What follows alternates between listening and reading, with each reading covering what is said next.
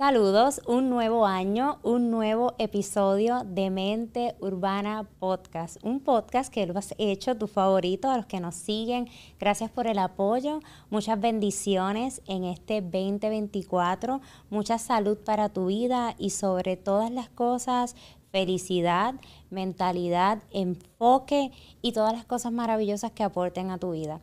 Ya saben, un episodio más de Mente Urbana Podcast comenzando el año. Sabes que este podcast se hizo para repensarnos, cuestionarnos todo, las relaciones, la mentalidad, los aciertos, desaciertos, tu mindset, cualquier cosa que tú te quieras traer a este espacio de mente urbana, lo podemos repensar y cuestionar.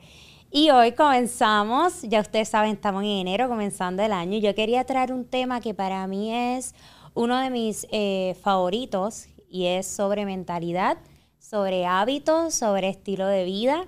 Y dije, ¿sabes qué? Yo no me voy a traer a hablar este, este tema sola. Yo voy a traer a alguien que lo admiro muchísimo, una persona que va a distintos espacios, que tiene su plataforma y lleva tiempo educando sobre el tema de hábitos, pero también el tema de mentalidad, eh, el tema de enfoque, yo creo que el tema de no rendirse y muchas otras cosas más que Carlos Figueroa toca en su espacio. En Gana, gana tu día. gana tu día. Qué bueno tenerte aquí comenzar este 2024 con esta comunidad de mente urbana, con nuestra comunidad de Hablando con la psicóloga y tenerte aquí ya que tú también tienes tu comunidad y llevas tiempo educando a tu comunidad y traer un pedacito de Carlos Figueroa de lo que comparte en su comunidad, traerlo para mente urbana y a la vez que también las personas de Hablando con la psicóloga eh, pues se beneficien, para mí es un gusto.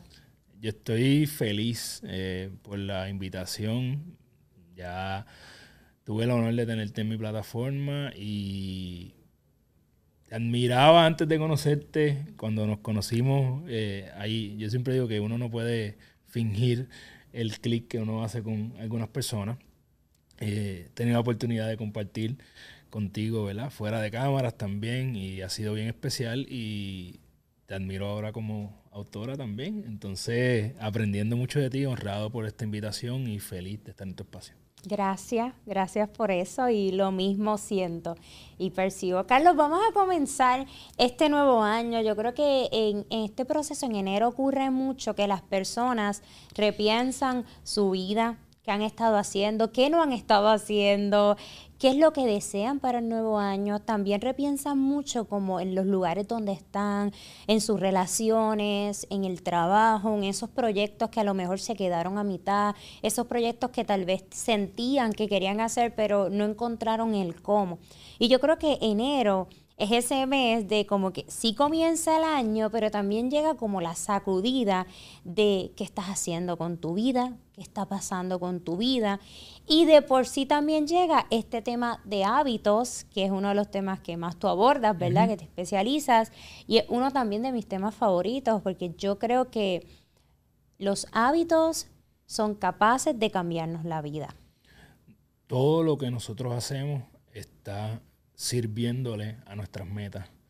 Em, y creamos esto o no, creamos lo que yo voy a decir ahora o no, sigue siendo una ley y es que nosotros somos nuestro hábito.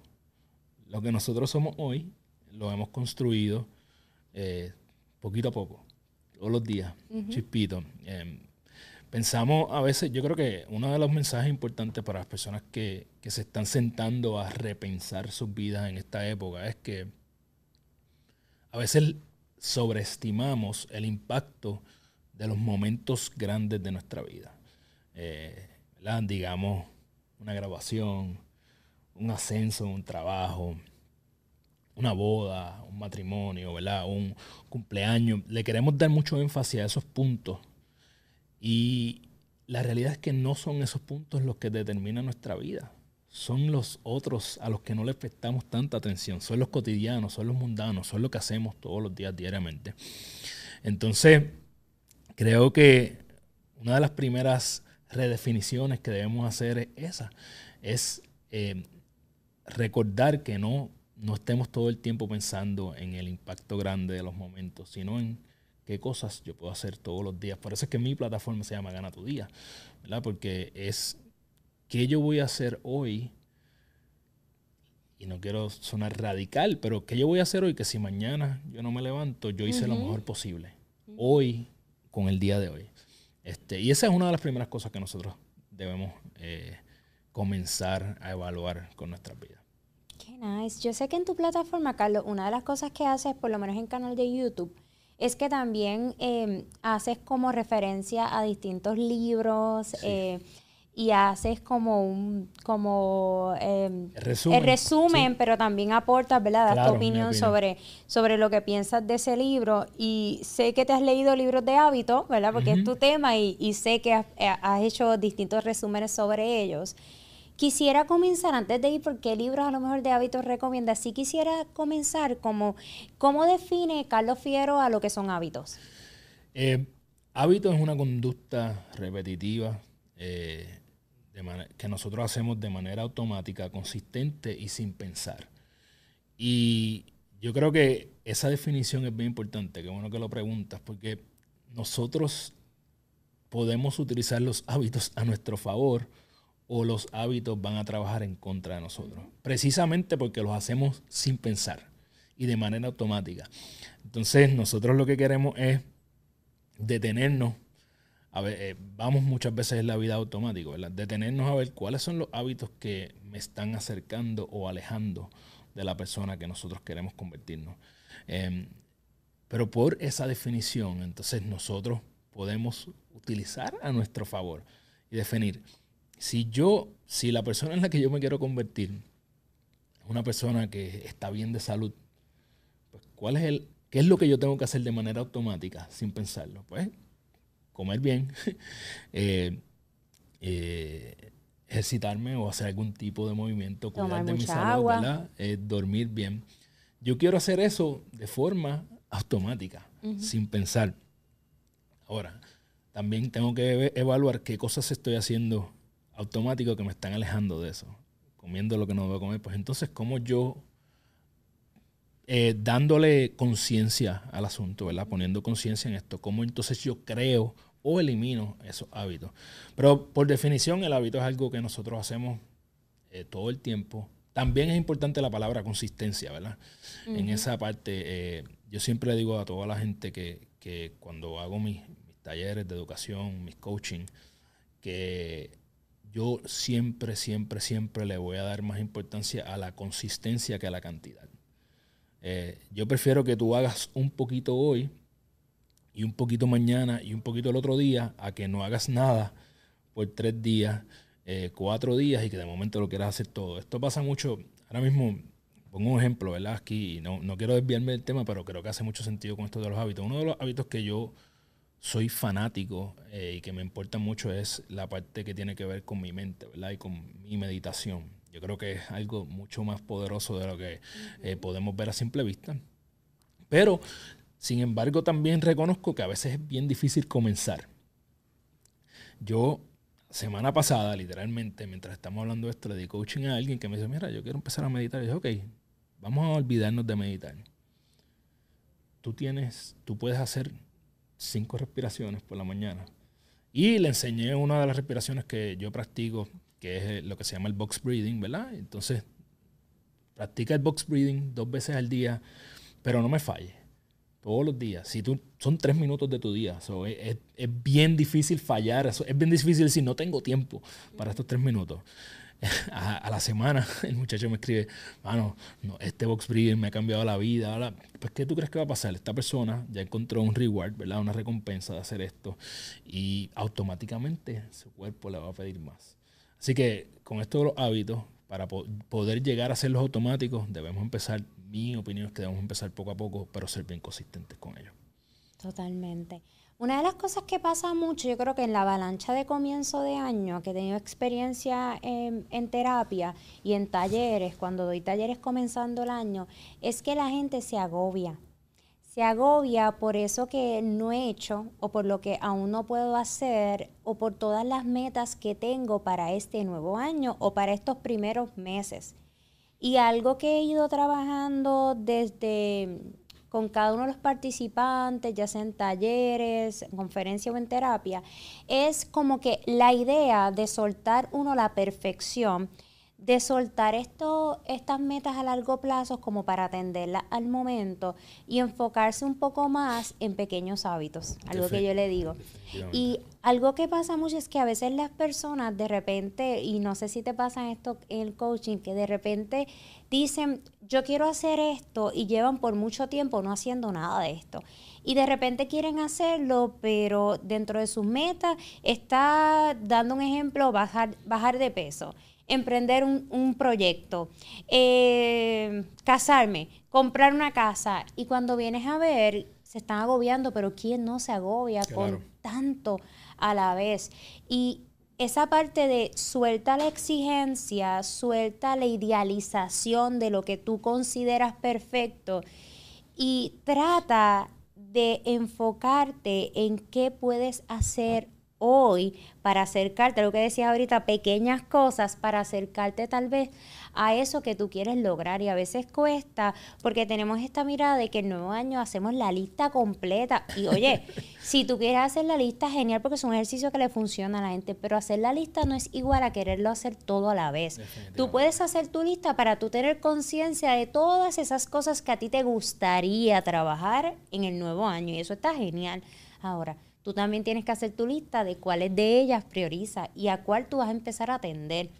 Una de las cosas que yo recomiendo y quería ver a, ver a ver cómo tú lo ves acá o cómo tú lo trabajas acá, que te enfoques en una o dos cosas empezando y cuando ya esas dos eso que se ya se esté haciendo, pues añades algo, porque regularmente es lo que tenemos en el paquete 10 cosas y no queremos las 10 cosas, me frustro, no, porque yo quiero empezar el gimnasio, pero ya yo quiero tener 20 libras menos, pero ya yo quiero ser, ya yo quiero estar tomando pesas de, de, 30, ya yo quiero el super fitness, ya yo quiero, ya yo quiero participar en... nos exigimos a veces desde la idealización. Y con los emprendedores, Carlos, a mí me pasa mucho que se mueven desde idealizar. ¿Y qué pasa? Que cuando no reciben lo que entienden por lo que trabajaron, llega la frustración y me retiro.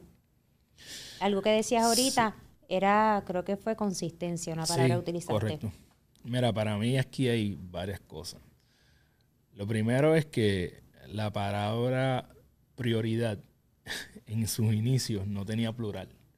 Así que si tú tienes, eh, el lema que yo le digo a toda mi gente es que si tú tienes más de tres prioridades, no tienes ninguna. Wow. Si tú tienes más de tres prioridades, no tienes ninguna. Ojo, a mí no me gusta eh, rebajarle los sueños a nadie. Yo creo que todo el mundo tiene, o las personas que por lo general, y yo pienso que es la gran mayoría, quiere ser mejor, tiene hambre, ¿verdad? aunque no lo esté en la ejecución, yo creo que tú puedes hacer todo lo que tú te propongas fielmente, pero no puedes hacer todo a la vez. Entonces, cuando tú hablas de esta lista, yo creo que es bien importante. Sí, creo fielmente que la debes poner por escrito, para que no se te vayan. Ponlo ahí. Pero de ahí, ¿cuáles son tus tres prioridades? ¿Cuáles son tus una, dos prioridades? Lo que sucede normalmente, este, lo que yo he visto en mi vida y en la gente eh, a quien le doy coaching, es que cuando tú coges una de esas prioridades y la atacas, eh, tú le estás dando un reward a tu confianza, ¿verdad? Y te estás diciendo, coño, empecé y lo estoy progresando, ¿verdad? Y a la vez que tú vas progresando, sientes que puedes seguir atacando otras y vas añadiendo cosas a esto. Eh, cuando vamos a la parte de, de hacer pequeño diariamente, yo tengo algo que suena bien sofisticado, pero es muy simple. Y es la fórmula 111. ¿okay? Yo creo que nosotros tenemos que tener una visión hacia dónde vamos. ¿verdad? Esa visión, por naturaleza, no es perfecta ni exacta, es, es dirección, es saber que voy hacia algún lado. ¿verdad? Y luego yo cojo esa visión y la pregunta que yo le exhorto a todo el mundo que está viendo esto ahora mismo que se haga es, ¿qué yo puedo hacer este año para acercarme a esa visión? Y construyo una meta de un año. Ese es el primer uno de mi fórmula 111. Y luego esa meta de un año digo, ok, ¿qué puedo hacer este mes para acercarme a mi meta de un año? Y está el segundo uno. Y luego voy con mi tercer uno y es, ¿qué puedo hacer hoy para acercarme a mi meta de un mes. Cuando vamos a la consistencia, si tú vas todos los días, como yo digo, pellizcándole un cantito a esto, de momento miras para atrás y lo que fue tu meta de un año probablemente la alcanzas antes de tiempo, porque creas una cosa que no podemos ver pero que es real y se llama momentum. Mm. Empiezas a crear un momentum con, y a la vez que tú empiezas con un área de tu vida, poco a poco vas trayendo momentum al resto de las áreas de tu vida, vas ganando eh, confianza, tu autoestima sube, tu autoconcepto mejora y definitivamente te conviertes en alguien que, como dije antes, puede lograr cualquier cosa que se proponga. Me encanta.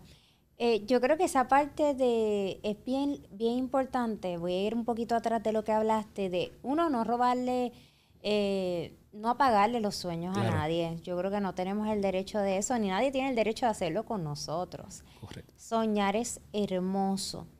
Soñar tantas cosas que quieres lograr, nos conecta incluso con nuestro propósito, así que soñar es maravilloso, nunca va a haber problema en soñar. El asunto de lo, del soñar es que si lo dejas únicamente en sueños, que a veces pasa, pues nunca se va a convertir en algo que va a pasar. Entonces, pero soñar no, porque es que todo comienza ahí, soñando. Así que soñar es un ejercicio también muy bonito y muy importante, porque le, te da alas, le da espacio a toda esa, esa creación, planificación. Y luego viene pues la parte más importante, que es el trabajo, que es la estructuración, que es la planificación, llevarlo a la acción. Pero definitivamente yo creo que nadie tiene el derecho de apagarle la luz a nadie, de apagarle los sueños a nadie. Qué bonito que lo, que lo tocas desde ahí porque es bien importante que en cualquier aspecto donde estemos, la compasión y la empatía deben ser parte, aún trabajando desde los hábitos, porque pensamos que hábito es rectitud.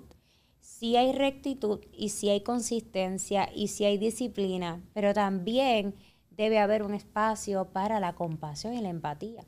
Totalmente. Eh, no quiero que se me olvide algo que hablar de los sueños y creo que es importante cuando mencionaste los ejemplos, ¿verdad? De lo que la gente aspira al comienzo del año usualmente, bajar de peso, ¿verdad? Comenzar un negocio.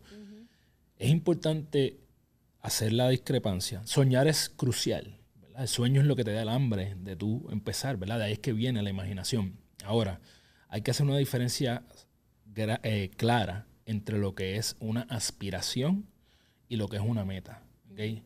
Una aspiración es algo ambiguo, ¿verdad? Bajar de peso, eso es ambiguo. Ah, estar en la mejor condición física de mi vida, bajar 15 libras, ser una persona que hace ejercicio cinco veces a la semana, eso es una meta específica, ¿verdad?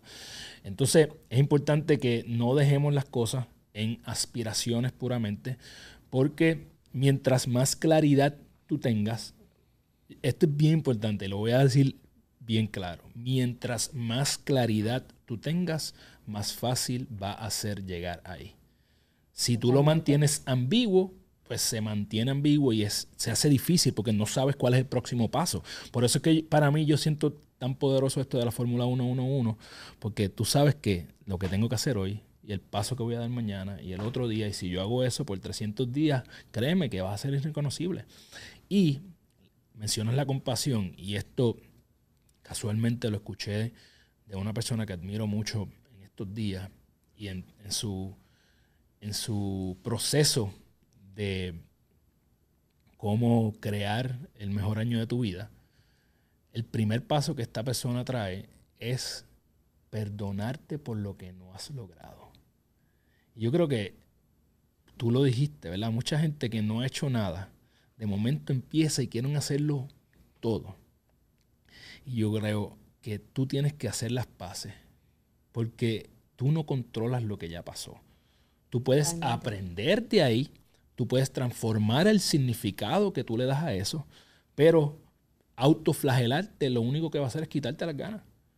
Es desmotivarte totalmente. Entonces, eh, tienes que hacer las paces. Tienes que decir, me perdono, no lo hice, y ahora en adelante, esta soy yo, o este soy yo.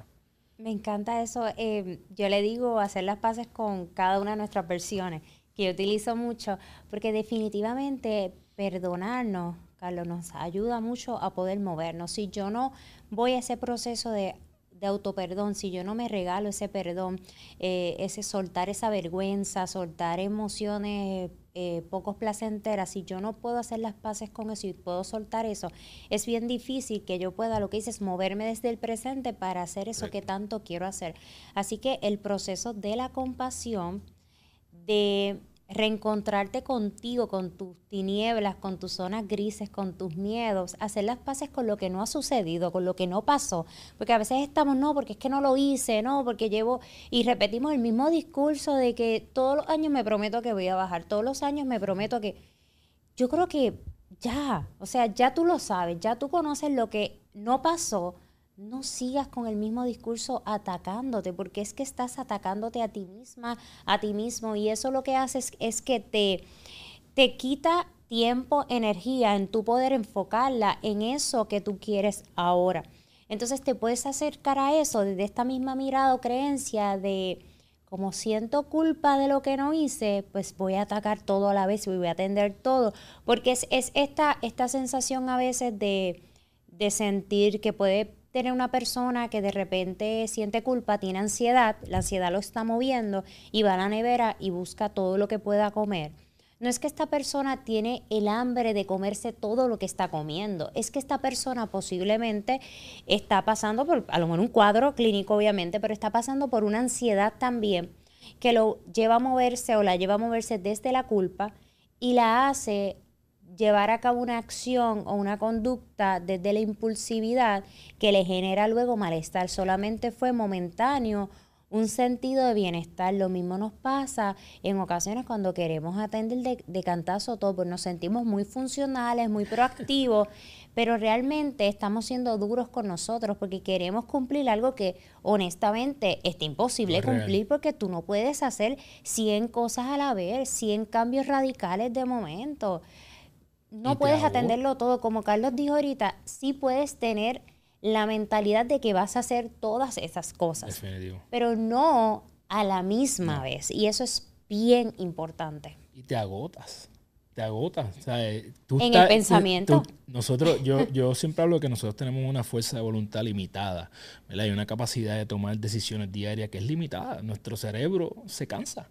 Así que no puedes pensar que vas a mantener constante ese, ese patrón sin, sin, tu cerebro ni tan siquiera está acostumbrado a tener ese patrón, número uno, y que por naturaleza, mientras más tú desgastas eso, más difícil, perdón, va a ser el próximo día. Tienes que descansar. Y, crucial, si no, si no digo esto aquí, eh, fallaría, ese proceso de perdón. Eh, yo quiero asumir que la mayoría de las personas en tu comunidad asisten a terapia. Eh, para mí ese fue el mejor regalo que yo le hice a Carlos Figueroa desde el 2022 al 2023. Demasiadas cosas que tenía que perdonarme. Cosas que ni tan siquiera yo sabía que me estaban afectando. Eh, y personas a quienes yo tenía que perdonar.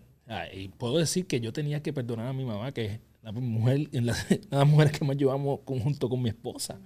Entonces, la persona más influyente en mi vida. Y yo tuve que perdonar algunas cosas que no es que ella me hizo nada intencional, pero hubo partes, a lo mejor, eh, a lo mejor no, estoy seguro que inintencionadas de nuestra relación que forjaron algunas cosas en mí que no deberían haber estado ahí.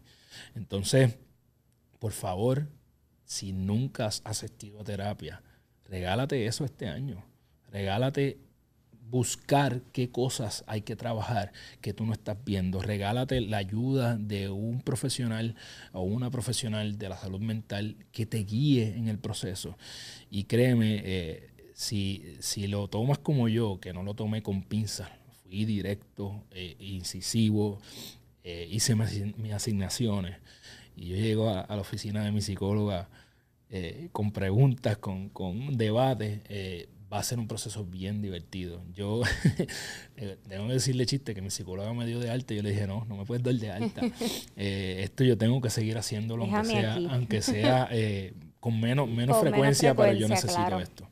Eso está súper nice. Una de las cosas que yo comparto de que incluso en, en la profesión nosotros no, no, no se nos enseñó como tal eh, esa mirada del el mantenimiento, porque se nos decía a cierto tiempo da, da de alta y una de las cosas eh, que yo planteo ahora es la importancia también de que el ser humano es un ser humano complejo y siempre ocurre algo y trabajar desde la prevención es maravilloso también.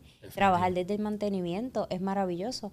No siempre hay que esperar estar en una crisis para hacer algo. Yo fui, yo fui preventivamente. Yo no tenía, yo no tenía algo eh, bueno, tenía, evidentemente tenía cosas que no eran. Pero en eh, ese momento no estaban identificadas. Y nos pasa cuando vamos al médico que nos invitan, no, ve al médico de forma preventiva. Pero a veces eso no es el discurso necesariamente en la terapia. Y yo diría que debería ser. Porque es que la parte más abandonada en ocasiones es lo que tiene que ver con nuestra mente, con nuestras emociones, con nuestros traumas. Y la realidad es que un ser humano sin trabajar eso, un ser humano desconectado de sí, es un ser humano que difícilmente puede aportar a un otro porque es que se le va a hacer bien difícil, va a llegar a un punto donde no va a poder más, va a colapsar. Así que así de importante es trabajar desde la prevención el ser completo. Y, by the way, aprovecho, ya que dije, mencioné, eh, mencionaste la parte de prevención. Lo mismo me pasó con mi terapia de pareja. Eh, yo fui a terapia eh, con mi esposa, no porque estuviéramos pasando por una crisis, eh, yo no voy a decir esto como no como una persona que no soy profesional de la salud mental. ¿verdad? Eh, yo creo que lamentablemente hay algunos momentos donde cuando tú vas a una terapia, en, en términos de pareja por lo menos, en una parte donde ya la crisis es muy profunda, puede ser más difícil eh, ¿verdad? llegar a, a, lo que las parejas quieren cuando van a una terapia, ¿verdad? Es que solucionar eh, a, mejorar esa relación cuando hay momentos donde podría estar demasiado lacerada. Eh, yo fui preventivamente a, terapia de pareja y, nuevamente no era que estaba pasando algo súper eh, evidente, pero habían cosas que había que trabajar y yo creo que nos hicimos un favor, mi esposa y yo, que vaya, hoy estoy cumpliendo aniversario. Ay, felicidades, qué nice.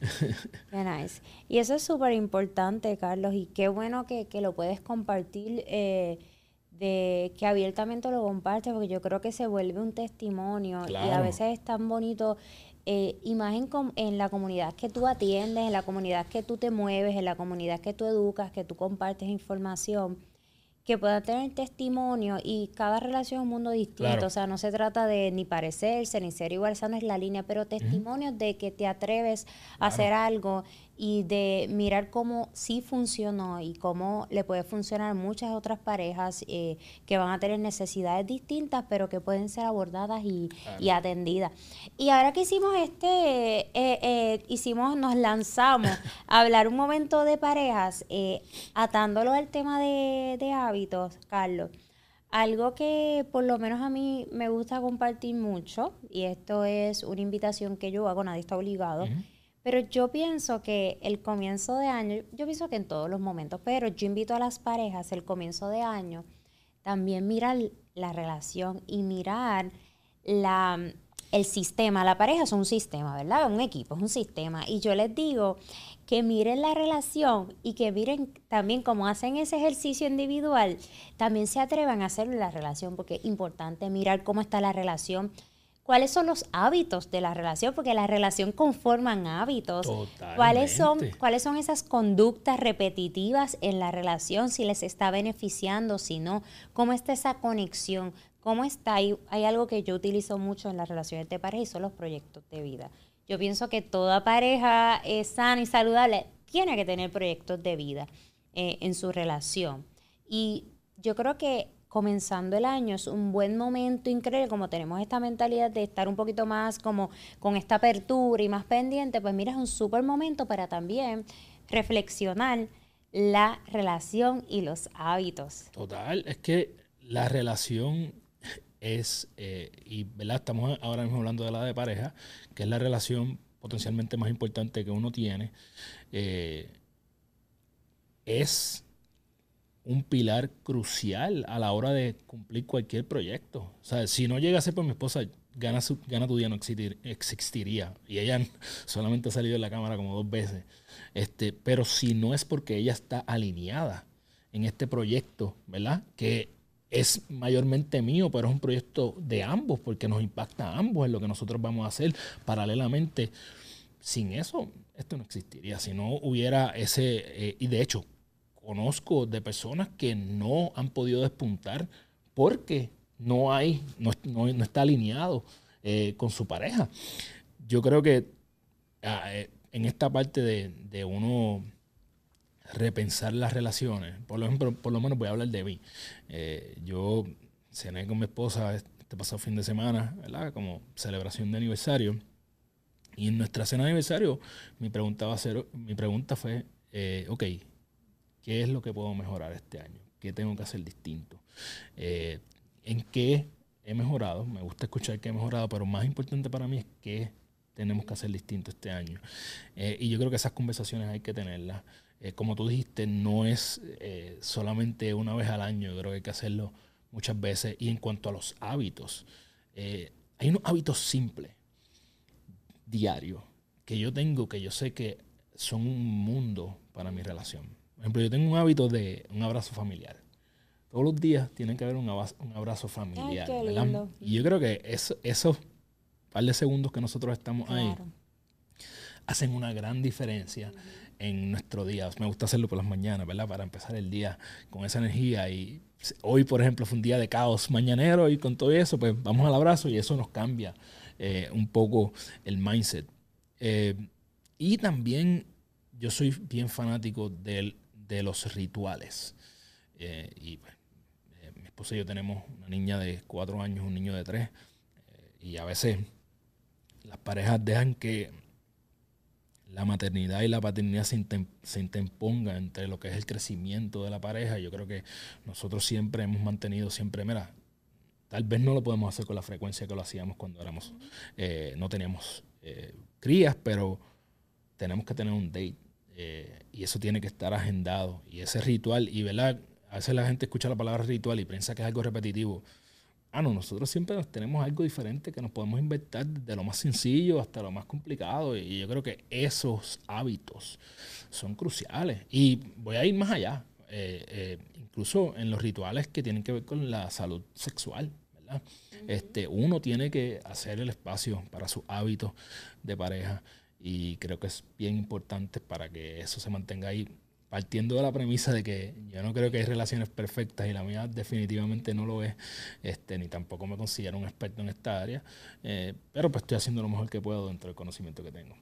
Qué nice. Y como, como bien eh, vienes contando, ahí vemos cómo los hábitos se aplican a todos nuestros espacios. No es únicamente eh, diría más, los hábitos, o sea, personas que tienen familia, ya sea pareja o también este hijos o a lo mejor tengan en un mismo espacio hogar, vivan con algún familiar, con algún amigo. De ahí también eh, se desarrollan hábitos en la convivencia y dinámicas que pueden impactar de forma positiva o de una forma no tan positiva al sistema como tal y, todo lo que tiene que ver con incluso con la persona a nivel individual. Y no es que el otro te define, no, para nada, no tiene que ver con eso. Pero un mismo espacio, la gente que te acompaña, la gente que está al lado, claro que va a traer, va a tener un impacto eh, en ti, ya sea un impacto más positivo o un impacto no tan positivo, eso sí es real. Por eso es bien importante que el tema de hábitos, que es el tema de hoy, comenzando este año, lo miremos desde el todo, desde el ser. Somos un todo que no podemos negar nuestro, nuestras otras partes o aquellas cosas que impactan al sistema y al todo. Y tú como persona vas a estar impactado por muchos otros sistemas que van a llegar a dejarte algo o a quitarte algo, a llevarse algo. Y uno tiene que estar bien atento atenta a qué está necesitando para estar bien, para sentirse bien, para sentirse alineado algo que compartía Carlos ahorita era que en la relación, algo que menciono muchas veces, tenemos que sentirnos alineados definitivamente. Y por eso es que yo hago ese llamado a despertar. Y en, comenzando el año es un buen momento para mirarnos a nivel individual, para mirarnos a nivel de familia, para mirarnos a nivel de parejas, incluso para mirarnos en, en el tema de amistades, de las personas que nos rodean, están aportando en nuestra vida y para mirarnos en el tema profesional o el trabajo, de acuerdo ¿verdad? a lo que estés desempeñándote. Pero yo creo que es un buen momento para mirarse y no desde la perfección o la, o la idealización, pero sí desde qué tú quieres. Todo empieza por ahí. ¿Qué quieres tú? ¿Qué sueñas tú? ¿Qué deseas tú? ¿Cuál es esa meta que tú tienes? ¿Cuáles son esas aspiraciones? ¿Cuáles son esos deseos? ¿Cuáles son esos sueños? Y tú los puedas poner a mí me gusta mucho escribir también. Y invito a la gente a llevar. Ah, hoy se ha perdido un poco, pero eso hay un impacto y cómo hasta para el cerebro, cómo, eh, cómo ayuda el proceso de escribir. Todo lo que tienes aquí, poder soltarlo en un papel para organizarte, para estructurarte, para recordarte. Así que hay muchos beneficios en el escribir. al escribir. escribir con la mano. escribe, sí. Yo también, yo invito a la gente que yo sé que ahora hay notes y uno también escribe cosas y eso está súper chévere y hay un montón de aplicaciones y todo lo que utilices. Pero que te permitas en algún momento hacer ese pequeño ejercicio de atreverte a ir al papel y a escribir, como así, como se hacía antes. Y puedas tener, porque también es un espacio de uno para uno. Yo creo que el celular, ¿verdad? El estar en el celular sí es tu espacio, pero es un distractor también. Para, mí, la forma en que yo lo, yo lo hago esta explicación es que cuando tú estás escribiendo con tu mano, tú no puedes estar haciendo más nada. Porque si no, haces un garabato en el papel. Tú puedes estar hablando, yo puedo estar aquí texteando, hablando contigo, pero para tú escribir realmente a mano, tú necesitas tener conciencia, estar ahí y está demostrado que hay una conexión, ¿verdad?, entre tu brazo y tu cerebro cuando haces ese movimiento. Ese ejercicio de escribir. Sí, definitivamente. Así que yo sí invito a la gente, ¿verdad?, este 2024 a que coja su papelito y se ponga a escribir, como mencionamos ahorita, escríbelo todo. No dejes nada porque lo vas a tener ahí. Bien claro. Ahora, eh, yo les digo de uno a tres cositas. Carlos recomiendo también tres cositas para empezar, que se llama priorizar prioriza. Prioriza, cada quien tiene su fórmula. Carlos compartió su fórmula ganadora, es 1. La fórmula 1-1-1. 1-1-1. Su fórmula ganadora, ¿cierto? 1-1-1. Sí, fórmula 1-1. ¿Y puedes repetirla para la comunidad? Sí, claro. Fórmula 1-1-1, primero, antes de los 3-1, establece una visión de hacia dónde quieres ir. Y en lugar de ser perfecto, ¿verdad? Que no es lo que estamos buscando, tener una idea, dirección, eh, saber por lo menos que vas en una determinada dirección. Una vez tengas una visión, yo le llamo a la visión el pin del GPS, ¿verdad? Cuando tú tienes un pin, yo llegué aquí donde estamos grabando hoy por un pin, ¿verdad? Eh, no importa que me perdí en una, me metí por la salida que no era, como quiera llegué porque tenía el pin. Entonces, una vez si tú tienes el pin, eso ayuda a que lo demás sea más fácil. Lo demás es lo que el GPS hace que te calcula la ruta. Pues la ruta es establece una meta que te ayude a acercarte a esa visión. Eh, la visión eh, es, el pin. La primera, el primer uno es entonces esa meta. Luego, ¿qué puedo hacer este mes para acercarme a esa meta de un año? Y luego, ¿qué puedo hacer hoy? Cuando tú lo llevas a hoy, ¿verdad? Si pongo el ejemplo más fácil para esto es cuando yo empecé a leer, yo eh, leía, me, establecí una meta. Yo, mi visión era ser un experto en hábitos y desarrollo personal. Mi meta de un año inicial fue, ok, ¿cómo yo me acerco a eso? Tengo que leerme 12 libros este año. Cuando tú dices 12 libros, eso es un montón. Ah, ok. Eso es un libro al mes. Y si tú dices, diablo, un libro sigue siendo un montón, ¿verdad? Se digo, ok, si yo te divido eso en 30 días, son 10 páginas al día, mano. Yo digo, con mucho respeto, el que no tenga tiempo para 10 páginas, 10 minutos, 15 minutos, no vas al baño entonces. Tienes que tener, tienes oportunidad. Es cuestión de establecerlo. Cuando veo los 12 libros un montón, cuando veo las 10 páginas es simple. De 10 páginas en 10 páginas, consistencia, pues ya llevo mucho más de 12 libros. Entonces yo creo que esa es la forma fácil en que nosotros podemos establecer esto. Yo creo que algo importante que no quiero que se me quede en cuanto a los hábitos. Hay tres factores que, impactan nuestros hábitos. Motivación, eh, habilidad, si puedes hacerlo o no. ¿Cuál es la señal Que, que te indica hacer ese hábito? Y nosotros sobreestimamos la motivación. La motivación es importante, pero de esos tres factores es el menos que importa. Y te voy a dar un ejemplo. Yo tengo una, muchacha que le doy coaching que es sobreviviente de cáncer. Y esta muchacha tenía que beberse una pastilla todos los días como parte de su tratamiento, ¿verdad? Para mantenerse. Dime que alguien que acaba de sobrevivir cáncer que tiene dos hijos no tiene motivación para esto. Y aún así, ¿qué pasaba? Se le olvidaba beberse esa pastilla. Entonces, Fuimos a la motivación, la motivación está ahí. Lo segundo es la habilidad. Tomarse una pastilla, no hay que coger, no hay que leer unas instrucciones para hacerlo. Coger la pastilla, tomar agua. Así que la habilidad estaba. ¿Qué estaba faltando? La señal. Ella no tenía una señal clara en donde ella se tenía que tomar esta pastilla. Así que yo le dije, acá, todos los días tú sales de tu casa, ¿verdad? Tienes que llevar a los nenes a la escuela, ok. Pon las pastillas al lado de las llaves. Tu señal va a estar ahí porque ya está. Eh, una de las estrategias que yo uso para los hábitos es que lo crees dentro de algo que ya tú haces. Así que cuando tú vayas a la hora de crear tus hábitos, es bien importante que no sobreestimes la motivación y que, por, eh, y que te enfoques en si puedes o no hacerlo. Por ejemplo, la gente que quiere ir ahora para el gimnasio, etcétera, puedes, tienes la habilidad para ir al gimnasio 45 minutos. Si no tienes esa habilidad, empieza por 5, empieza caminando, empieza poniéndote la ropa, ¿verdad? ¿Y cuál es la señal? ¿Qué es lo que te va a indicar que tú vas a hacer este hábito, no? Así que con eso tú puedes manejar la mayoría de los hábitos que quieres. Funciona para crear hábitos, también para eliminarlos, ¿verdad? Eh, muchas veces tenemos la motivación de, dejar de comer X o Y alimento, pero la habilidad es, es demasiado sencilla porque está en la nevera.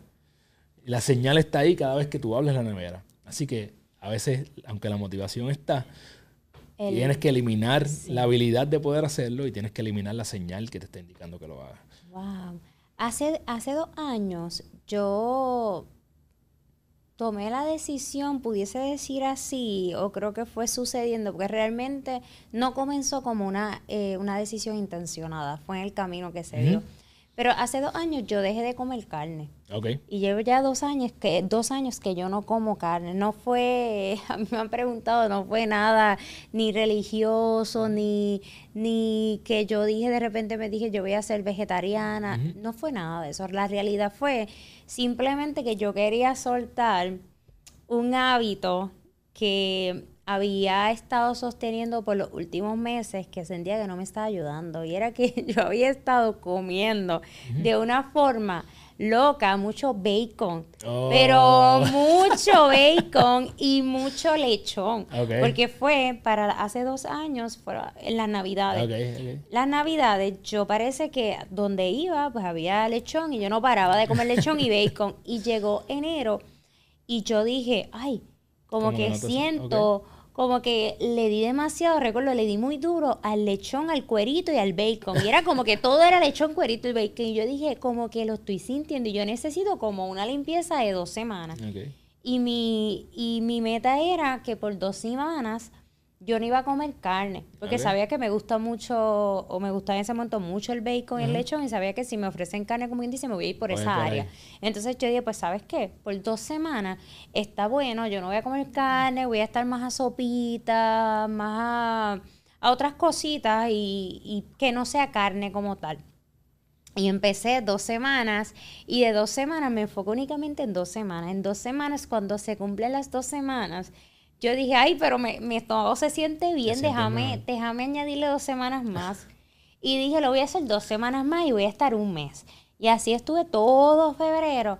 Cuando llega marzo, yo dije, ay, como que, ay, pero ¿por qué no lo extiendo dos semanas más? Y estaba en eso, y en eso fue que de repente se volvió automático. Eh, la compra cambió en mi casa. Ahí mismo, eh, de forma, dije, yo hice, y fue como, ahorita mencionaste al comienzo, como que esta sensación de bienestar cuando y de seguridad cuando logramos algo. Y era como algo pequeño, una meta pequeña, pero el hecho de yo lograrlo, en lo que generaba en mí, era más fuerte sí que si entrar en debate, que si come carne, que si no la come, si nada de estas cosas. Era el como el, sentimiento y como la admiración de como que lo hice.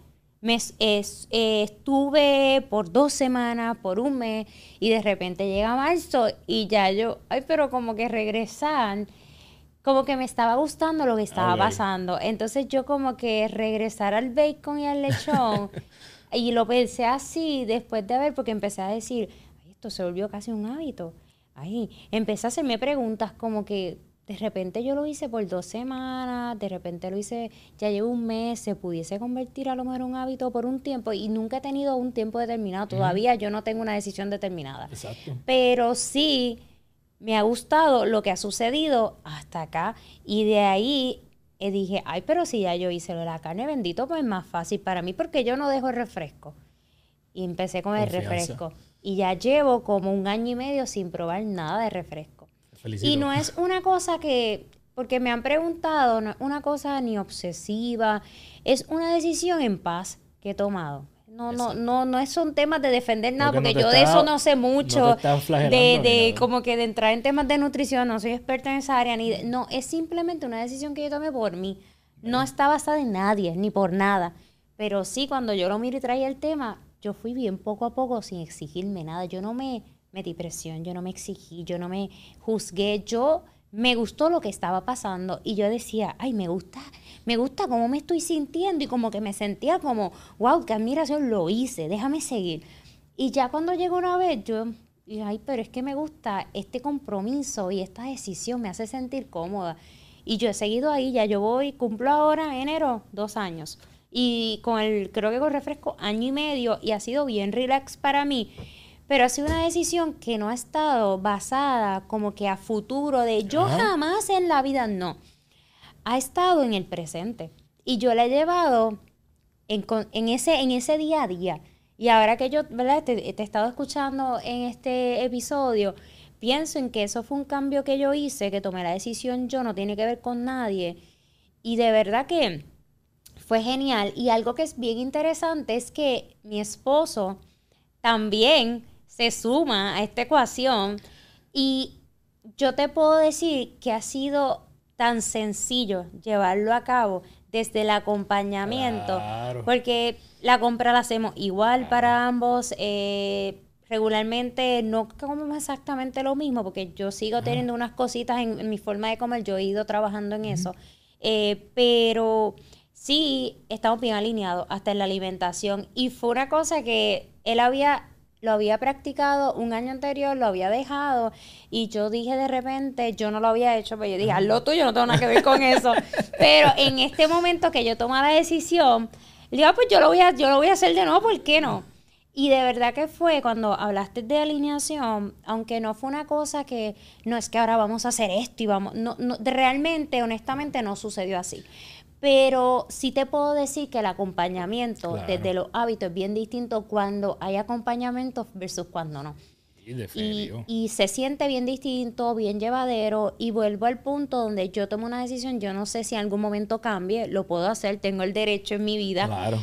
Pero al día de hoy, tú me preguntas a mí y yo estoy súper cómoda con lo que estoy haciendo, porque más allá, y esta es mi visión, más allá de mi alimentación, que sí llevo tiempo tratando de mirarme y mejorarla poco a poco, sin mucha presión, pero ir paso a paso, también ha sido más algo para mi mentalidad. Y a mí me fascina todo lo que aporte en mi mentalidad. Y es lo que digo, como que hay esa sensación de bienestar de como que me estoy cumpliendo, lo estoy haciendo. Tú estás, tú di, qué bueno que traiste este ejemplo, que está perfecto, porque hay un elemento importante que que debo mencionar que tiene que ver con hábitos. Y los hábitos se crean en un ciclo, ¿verdad? Y la parte que hace que ese hábito se sostenga es lo que se llama en inglés, ¿verdad? El reward, esa recompensa que te da. Y tú lo, tú lo mencionas, tú estás haciendo esta historia y tú dices, pues cada vez dos semanas y dos semanas y, y tú y la recompensa no necesariamente es algo, un regalo físico, ¿verdad? Es una recompensa eh, hormonal en tu cerebro, ¿verdad? De dopamina. Entonces, eso es bien importante a la hora de hacer un hábito, que tú lo celebres. Eh, cuando tú vayas al gym este, esta semana que vas a empezar, no importa si fuiste 5 minutos, 10 minutos, consistencia, pero celébralo. Date eh, un, un espaldarazo tú mismo, tú misma, ¿verdad? Y algo que he aprendido en tiempos recientes es que hay una cosa que se llama el problema del medio. El problema del medio en las metas es que nosotros cuando empezamos una meta tenemos el elemento de motivación bien alto y cuando la terminamos también de celebración, pero en el medio se nos baja ¿verdad? un poco esa motivación o ese deseo Es lo que se llama el problema del medio. Y la forma en que tú solucionas esto es con lo que tú hiciste inconscientemente y con, lo, con la fórmula 111. Si yo te digo solamente crea una meta de un año y ya nos vemos en diciembre, pues el problema del medio tiene un año que el problema va a estar ahí, porque en el medio, de, de, marzo hasta noviembre, no vas a tener motivación. Pero mientras más corta tú haces esas metas, entonces el problema, el problema del medio se elimina. Porque tus metas son cortas o tienes motivación a empezar, motivación eh, de terminar. Motivación, por eso mes a mes, semana a semana, reduce tus metas cada vez más y así eliminas ese problema del medio. Y que yo creo que, y aquí vemos cómo todo impacta todo. Y pues ya vamos terminando, porque si no, yo sé que estamos aquí 20 horas, pero es que este tema yo les dije que me gustaba. Entonces después traigo a Carlos y no nos vamos a callar nunca. Esto es lo de nosotros, Pero me encanta porque también podemos ver cómo, y para todas las personas que nos estén viendo, pocas veces yo comparto cosas mías, pero a veces es bien chévere uno mirarlas, porque ¿verdad? cada quien tiene que buscar su esquina y lo que le aplique y lo que le funcione. Pero cuando tú miras, yo creo que eh, tiene que ver un sentido, el, el, cambiar los hábitos, el mirarte de esa mentalidad, tiene, hay un sentido en el bienestar. Y, este, y esta palabra yo quiero que todo el mundo se la lleve, el bienestar. Yo creo que en la vida hay que buscar donde también nos sentimos a gusto. Y esto puede ser en todas las áreas de nuestra vida. Va a haber momentos donde obviamente no vamos a estar tan cómodos porque estamos retándonos o nos estamos moviendo un crecimiento. Y obviamente ahí va a haber incomodidad que es necesaria. Pero en la vida, en general, hay que buscar el bienestar. Y eso aplica con la gente que nos rodeamos, eso aplica en relación, cómo es mi relación con la comida, cómo es mi relación con las personas que me rodean. Y ahora que yo me pongo a pensar, Carlos, eso fue un cambio que yo hice en el nuevo año, hace dos años. Y era un cambio en una de las relaciones más débiles que yo tenía en ese momento, que era mi relación con la comida. Y aunque yo no lo vi a lo mejor en ese momento en todo el mindset de que yo voy a hacer esto, me voy a convertir en esto, porque no fue así, me enfoqué más poquito, en ir a poquito a poquito, poco a poco. Y lo que generó, como tú dices en mí, eso es lo que me hace decir, es que yo no regreso atrás, yo no regreso, por lo menos al presente, yo no regreso atrás porque me encanta, me encanta todo, porque es como esa pieza que también me dice, ya yo pude hacer esto, un área que yo decía que yo no iba a cambiar la alimentación, que esa era que yo comía esto, que nunca iba a dejar esto y lo hice. Puede llegar cualquier cosa y también lo puedo hacer, porque hay un proceso de para resumir lo que hemos hablado, hay un proceso de mentalidad que hay que trabajar. A veces queremos hacer cambios y es como que esto es lo que voy a hacer, esto es lo que tengo que hacer y ya. La mentalidad. Hay que detenernos a trabajar nuestra mentalidad, a darle cariño, a mirarnos, a cuestionarnos, pero no desde el juicio. Cuestionarnos es tener este diálogo interno con nosotros, de poder saber qué queremos, quiénes somos, hacia dónde vamos, qué nos toca, como Carlos mencionó ahorita, qué nos toca perdonar y soltar. Es tan importante, Carlos, que hayas mencionado el tema del perdón, porque es que yo creo que no hay emprendimiento grande si tú, no hay emprendimiento que te funcione si tú en algún momento no te detienes y te miras desde el perdón. Así que ese ejercicio es bien valioso y lo vas a agradecer en tu vida porque tiene que ver con el ser humano, con el ser. Así que en este nuevo año, al menos yo, que luego le voy a dar ahora el espacio a Carlos, al menos yo lo que deseo para ti, que estás aquí junto a nosotros, es que puedas ir diseñando esta vida que tú quieres para ti. No tiene que ser perfecta, pero sí que sea de tu agrado que sea tu medida, que tú sientas que te levantes y tú sientas que hay un para qué, que eso es el propósito, que hay un sentido de propósito de para qué tú estás viviendo, qué estás dejando en los demás. Todos tenemos la capacidad de dejar un pequeño legado en un otro y cada quien lo puede hacer desde su esquina, desde su cancha.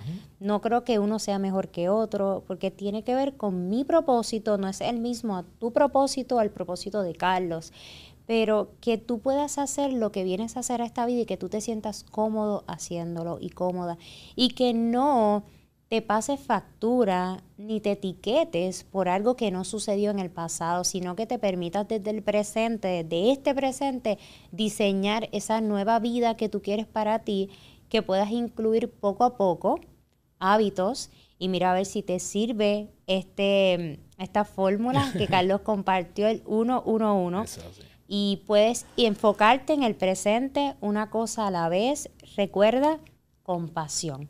Así que espero lo mejor y deseo lo mejor para ti este nuevo año, este enero que está abriendo este año, que intenciones mucho, que sueñes mucho y sobre todo que acciones mucho y que no olvides cuidarte y que no olvides que la vulnerabilidad es parte de nosotros y ser compasivo y compasiva contigo. Ahora, Carlos, ¿qué le quieres decir a esa gente para despedirnos? Bueno, yo, yo lo único que me gustaría añadir es que dentro de todo lo que hemos hablado, crea el hábito eh, de conocerte más. Eh, esa parte del perdón es uno de los elementos, ¿verdad? Perdonarnos y conocernos, ¿verdad? ¿Qué me gusta, qué no me gusta? Eh, cuando digo el hábito es que todos los días yo saco un ratito para, a veces estoy molesto por algo que no debería estarlo, estoy eh, con un deseo de aprobación que no necesito que nadie me apruebe nada. Eh, y tengo que soltarlo, como tú dices, escrito, hablarlo. Y que no tienes que esperar a enero del año que viene para hacer esta retrospección, sino que ponte un reminder mensualmente, detente, revalúa, porque a lo mejor lo que quieres ahora no va a ser lo que quieres a mitad de año y eso está bien también. No tienes, no tienes que tener siempre el mismo pin en ese GPS. Puedes decidir dirigirte hacia otro lado. A mí me ha pasado muchas veces en mi vida en diferentes áreas, diferentes aspectos. Eh, pero si tú no te detienes a conocerte, a preguntarte, eh, no vas a saber y vas a seguir en automático. Yo creo que eso es algo bien importante. Y para mí un hábito que siempre digo que es bien crucial. Eh, para mí, uno de los más importantes es, las personas de quien te rodea. Porque hay veces que no tenemos la motivación para hacer X o Y cosas. Eh, y tu círculo puede ser crucial en que tú vayas adelante. Este, la primera vez que yo, cuando yo pesaba 300 libras, eh, el hábito más importante en lugar de hacer ejercicio fue ir a un lugar donde todo el mundo hacía ejercicio, porque eventualmente, eh, ¿qué pasó? Te vas a parecer a las personas que están ahí. Así que yo creo que eh, ese hábito de, de estar rodeado de las personas correctas es una de las cosas más importantes que podemos hacer también. Qué bonito. Nice. Yo creo todo lo que has dicho me ha encantado. Yo espero que la comunidad pueda disfrutar este súper episodio sobre hábitos, sobre bienestar, sobre mentalidad. Y yo creo que vamos a la línea de mente urbana, cuestionarnos y repensarnos todo porque es válido y es necesario. Así que gracias por estar como siempre, por ser. Sabes que puedes regresar a este episodio. Carlos, cuéntanos dónde te pueden conseguir toda la comunidad y lo que estás haciendo. Yeah, pues a mí me consigues en, todas las redes sociales como Carlos de Figueroa PR. En YouTube está mi canal que se llama Gana tu Día, así mismo, youtube.com slash Gana tu Día. Y eh, a este punto puedes eh, conocer mi libro, que se llama Construye tu Ruta. Mm. Así que puedes ir a construyeturruta.com y eh, ahí conoces un poco más. Ahí dejo uno, mi legado actual, ¿verdad? Es, es ese libro, ese es mi regalo Pronto, pronto. O sea que, para saber cuándo sale y todas estas cosas que estén pendientes. Construyeturruta.com, ahí está todo lo Y que estén pendientes de tus plataformas. Y a mi plataforma, obviamente lo voy a anunciar en todas mis redes sociales. Súper.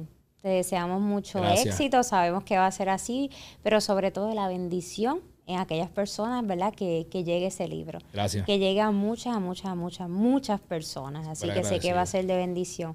Nada, será hasta la próxima. Espero volver a tener a Carlos de invitado aquí en este espacio. Y gracias a ustedes por ser estar, gracias a la MECA por este espacio maravilloso, a OCR Medical Wellness y a Holística, nuestra clínica de terapia individual para adultos, niños, adolescentes, terapia de pareja, que es una de las áreas donde nos especializamos, y terapia familiar, que es uno de los proyectos que estamos impulsando mucho en Holística, porque es necesario, y sobre todo en Puerto Rico, que se trabaje la familia las familias. Así que pues gracias por estar, por ser feliz año y nada, muchas bendiciones para este 2024. Yeah.